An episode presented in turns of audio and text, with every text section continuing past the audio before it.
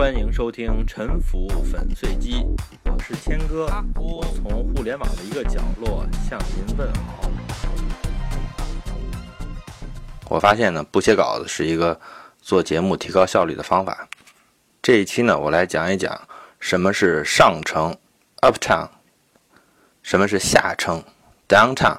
上城和下城的区别，呃，上城和下城呢，我们可以认为是一个地理概念，或者呢，其实呢，也是一个城市规划的概念。我最早接触下城 （downtown） 这个词儿呢，是我初中的时候啊，那时候还刚刚学英语，看到北京市中心的丽都，它写的是 Holiday Inn Downtown，当时我就问这个词儿是什么意思。当时呢，知道的人告诉我说呢。因为丽都饭店呢有两家，一家在市中心，另外一家在郊区。和郊区的那家相对的，在市中心的这家呢就叫做 downtown 店。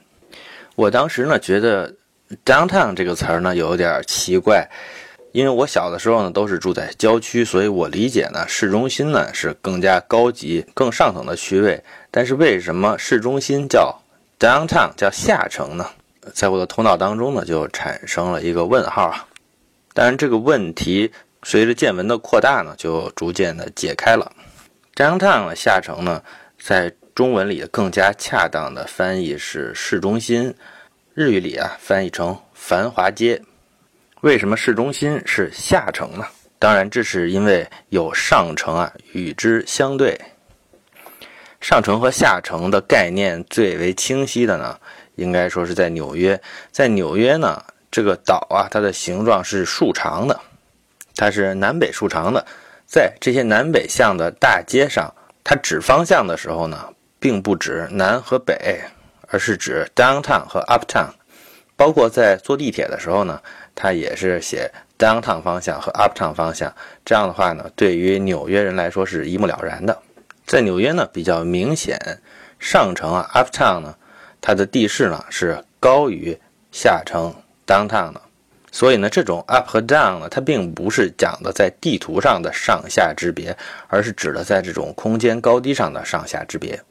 纽约这个岛呢，它的两侧是河流啊，这两条河呢也是自北向南，所以它的地势呢是北高南低，和这个河流的方向呢是一致的。在纽约呢，下城是历史相对悠久的老城，而上城呢是相对比较新的部分。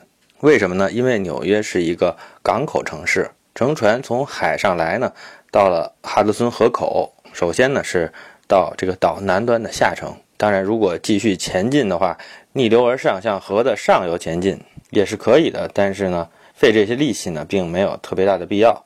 所以呢，在岛的尖端呢，是最早发展起来的码头城镇。毕竟呢，哈德森河的水流啊，还是有一定的流速的。逆流而上呢，不免会产生一些额外的成本啊。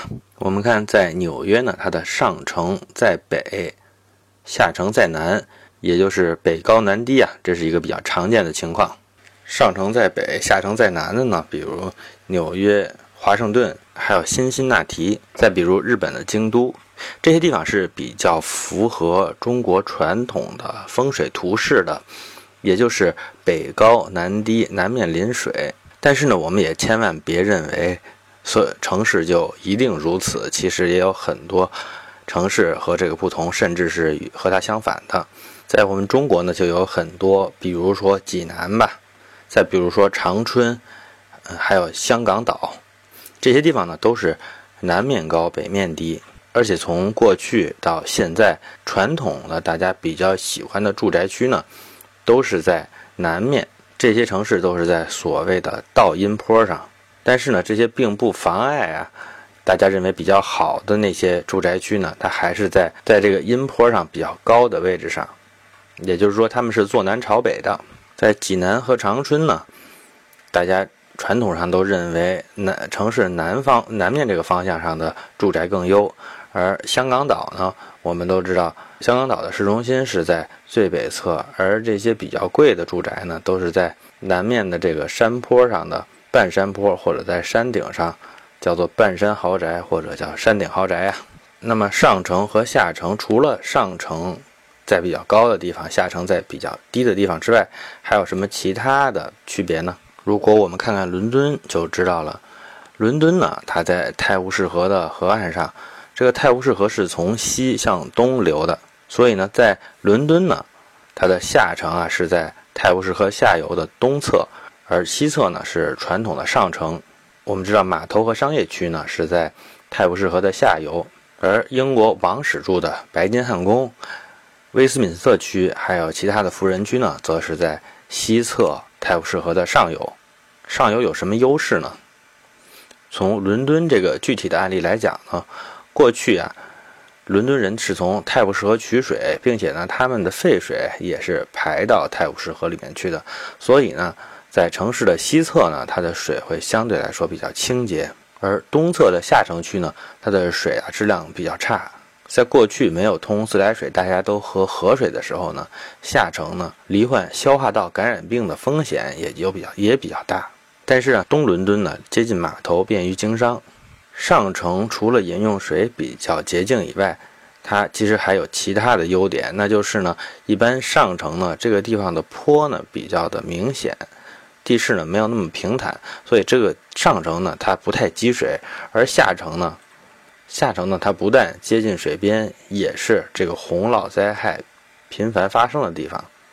比如辛辛那提，它的下城区呢，在俄亥俄河泛滥的时候呢，它的下城区呢就有的时候会被淹没。所以在辛辛那提的市中心呢，你可以看到周围的这些山丘上呢，都是各种看起来很不错的住宅区。除了在古代饮用水的水质比较有保证，它另外它的水文环境比较稳定以外，上城还可能具有一些什么其他的特点呢？上城还有一些什么其他可能存在的原因呢？在过去呢，一般统治者在选择建城堡的时候呢，他呢会选择呀俯视着平原，在平原边上把守着一条交通要道，在这条交通要道之旁呢。在一块比较隆起的台地上呢，会建立一个城堡，统统治者还要服务他的这些官员和士兵呢，就会住在这个城堡里边。这也是一种传统的上城的形式。和这个上城相对的，在这个城堡的门口，在平原上的这条大道的周边呢，会形成一个服务于城堡的商业城镇。这个城镇呢，它的高度呢会低于这个城堡。形成一个所谓的下城，一般在上城，它的火力呢是可以覆盖下城的，所以呢下城呢也别造反。这种案例呢很多，比如说东京吧，东京最早的江户城堡呢，它就是把守在日本东海岸的滨海大道东海道上，它呢是建在微微隆起的丘陵上，而在城堡的大门之外呢，东海道的周边呢形成的商业区呢，也就是现在的银座。银座中间这条主街呢，就是传统的东海道。这些知识点呢，其实可以反复的应用啊。OK，这些是古代的上城。我再总结一下，古代的上城呢，一般来说呢，具有三个特点：一个是它地势比较高，它的水文状况比较稳定，发洪水的时候呢，不容易被淹到；第二呢，它在河流的上游采集饮用水的时候呢，这个饮用水的水质相对来说比较好。第三呢，有些传统城市呢，它是有古代的城堡的。城堡这个地方一般来说地势比较高，这个城堡呢也是传统的上城。这些是古代的传统上城。在近现代呢，又有一些新兴的上城，比如纽约的上城和华盛顿的上城吧。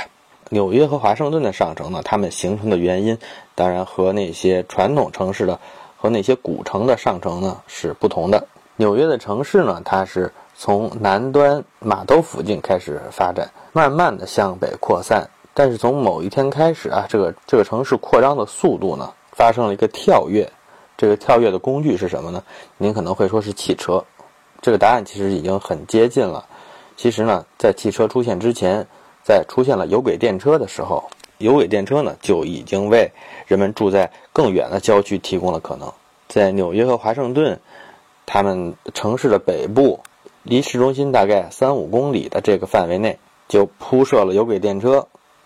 在有轨电车经过的地方呢，就形成了近代的上城。下城呢，我们刚才已经提到了，传统的下城呢，可能是围绕着码头发展出来的商业都市，也有可能呢是围绕着一条交通要道发展出来的商业都市。其实呢，还有第三种。那就是近代的围绕着火车站发展出来的下城。比如我们还是说纽约吧，纽约的中城这一带呢，有两大车站，一个是宾夕法尼亚车站，一个是中央车站。围绕着这两个车站呢，就发展出了它的新的市中心 Midtown。这个 Midtown 呢，虽然从字面上看是中城，但是呢，它从这个区域的属性上来说呢，是符合当代下城的特征的。再说到东京呢，东京有两个比较大的车站，一个是东京站。我们知道东京站呢，一边是银座，另外一边呢是大手町丸之内的 CBD。而新宿车站呢，它附近呢非常繁华。而且发展出了它更新一代的城市副都心，而且呢，东京它其他的几个相对比较重要的车站，比如品川、涩谷、池袋呢，还有秋叶原呢，这些车站呢，他们的车站附近呢，也发展出了类似于市中心的这种大大小小的组团。一个城市啊，它的车站呢，一般来说呢，都不止一个，因为它的交通呢，会通向。周边几个方向，所以一般来说，它的车站也不止一个。比如像大阪呢，它有两个比较重要的车站，一个是难波，另外一个是大阪站。在大阪站附近呢，就是它的梅田商务中心区；难波附近呢，也有一个相对比较集中的商务中心区。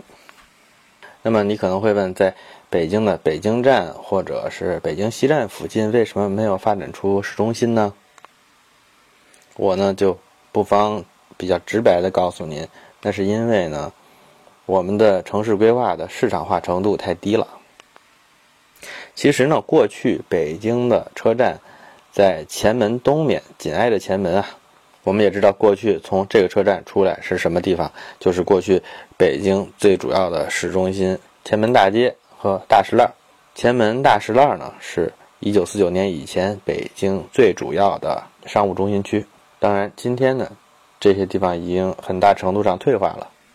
讲过了这些知识点呢，我们就可以把它应用在所有的城市，不管到哪儿呢，我们都可以分辨一下哪是上城，哪是下城。比如说，我们去意大利的罗马吧观光，在罗马，我们很多信息呢都可能成为你判断城市区位的一种手段。比如说，有人会告诉你，罗马是七丘之城。那么呢，我们就很容易想到这个丘，那么丘上就是上城，丘下就是下城，然后你可以参照这个来看一看它现实当中的区位是不是如此。我们我们可来可以看看罗马的这些山丘的上面都是些什么内容，比如说卡比多山是一个比较突出的小山，这个山的顶上是什么呢？现在是米开朗基罗设计的一个广场。这个广场上面呢有几个教堂，还有一个近代修的白色的亮闪闪的、长得像神庙一样的一个白色大理石建筑，是意大利统一的纪念碑。这个地方是罗马地形最突出的地方，在古代呢，它是一个堡垒。这个堡垒上面呢是神庙，这个神庙里是古代罗马共和国的金库。罗马曾经被敌人围城，当时呢整个城市都已经陷落了，但是这个卡比多山呢。坚守了半年都没有陷落，大概是半年吧，我也不太肯定啊。我们看有一座山是城堡和金库，再看帕拉丁山呢？帕拉丁这个名字是不是听起来就有点不同一般呢？这个帕拉丁山呢，就是过去罗马人的祖先啊罗慕路斯定居的这个山丘。这个山丘顶上啊，自古啊是。豪门是最主要的豪门贵族的豪宅，包括很多皇帝的宫殿都在这座山丘的顶上，这可以说是如假包换的上乘。还有一个山叫做奎利纳尔山，奎利纳尔山呢是现在意大利总理府的所在地，也是过去教皇住的地方，这是不是也是如假包换的上乘？还有阿芬丁山，阿芬丁这个名字呢，在国外呢就经常被用来做这个。高档小区的暗名啊，你就可以了解到它上层的这种意味了。在这几座山丘之间的这些平地上呢，就是罗马广场了。所谓罗马，所谓的罗马广场，就是过去的市场，这是老百姓做生意的地方。还有，在这个台伯河的河谷的底部呢，从卡比多山往北呢，你俯瞰这片比较平的地方呢，叫做 Campus Martius 也就是过去罗马军队扎营的这个这块平地呢。这块平地呢，现在也是非常热闹的市中心啊，它也是罗马传统下城的一部分。那么说完了罗马呢，我再讲一讲北京吧。北京的上城和下城是怎么分辨的呢？呃，因为北京这个地方呢比较平，所以它的上城和下城呢，可能您觉得没有那么明显。但是其实呢，自古以来呢，这个地方也是有上城和下城之分的。北京呢，应该说它的西北方向是上城，东南方向是下城，这也是跟地形地势有关的。今天的北京的空气污染比较厉害，但是呢，呃，上城呢，也就是颐和园北面这个地区呢，它的雾霾。它的 PM 二点五的浓度呢，会比北京市中心呢和东面、南面呢会低不少。过去皇宫喝的水呢，也是从西北方向进入西直门运到紫禁城的。所以呢，北京的西北上城的这个区域呢，它的水的水质呢也是相对比较好的。而北京的码头呢是在通州，过去各种物资呢也是从朝阳门进入北京的，所以北京的各种粮仓仓库呢。一般都是在朝阳门附近，所以说北京的西面是上城，东面是下城，这种概念呢还是比较清楚的。只不过呢，北京有一个因素呢干扰了这种印象，什么因素呢？就是啊，北京的西面呢门头沟产煤，所以北京的早期的重工业有一部分需要用煤的，比如首钢啊，就是在西面的石景山区，这些工业布局呢给这个城市的西侧呢造成了一定的污染。也一定程度上呢弱化了北京西面上城的这种感觉吧。不过现在这个钢厂已经迁走了，所以现在北京的西郊啊门头沟呢又重新成为了相对来说比较抢手的热门住宅区。在日本呢有城和城下町的概念，我们也可以把它说成是上城和下城的概念。在中世纪以前呢。似乎呢，城是主要的，城下町是次要的，上城是主要的，下城是次要的。但是随着商品经济的发展呢，社会的重心逐渐向下城转移。到了近代呢，工商业发达的下城成为了市中心城市的主体，而上城呢，渐渐淡出，成为了城市的背景。但是我们也不能说上城这个概念就不重要。在今天看来呢，上城确实没有下城重要，但是呢，我们还是要对上城呢有一点点理解。在今天呢，在在今天呢，世界上仍然有一些社区在以上城的面目存在，有一些上城呢，他们的上流社会身份认同呢，甚至还是比较强烈的。我举一个例子，比如华盛顿西北区有一个地方叫做 Georgetown。我们知道，一般的城市在发展地铁的时候呢，各个地区呢都是抢着让这个地铁修到自己的社区里。但是呢，华盛顿西北区的这个 Georgetown 呢，它作为上城呢，它不欢迎地铁，因为呢，如果有了地铁之后呢，这个地方呢就会容纳很多坐地铁的这种中低收入的人群，就会让这里的社会成分呢变得更加的多样。但是这是这个地方的这个社区居民所不欢迎的。还有一个例子呢，就是东京的青山，还有包括六本木之丘了。这个地方啊，坐地铁不是特别的方便。但是呢，这个地方的居民呢，觉得这样挺好，因为这样呢就可以排斥掉这个社会上的多数的阶层，使这个社区呢产生一个进入的门槛儿。但是他们说的是不是对呢？我们其实是没法评价的。即便呢这些社区。这些所谓的上层社区，他们的选择对于这里的社区居民的经济利益是没有好处的。但是呢，我们也不能说他们就是错的，因为这个社会上除了经济诉求以外呢，还有很多其他种类的诉求。有些诉求呢，我们是比较难以评论的。嗯，我今天呢讲上城和下下城呢，就大概讲到这儿吧。这是我理解的认识城市区位的一个比较重要的手段，希望能对您有帮助吧。感谢您的收听。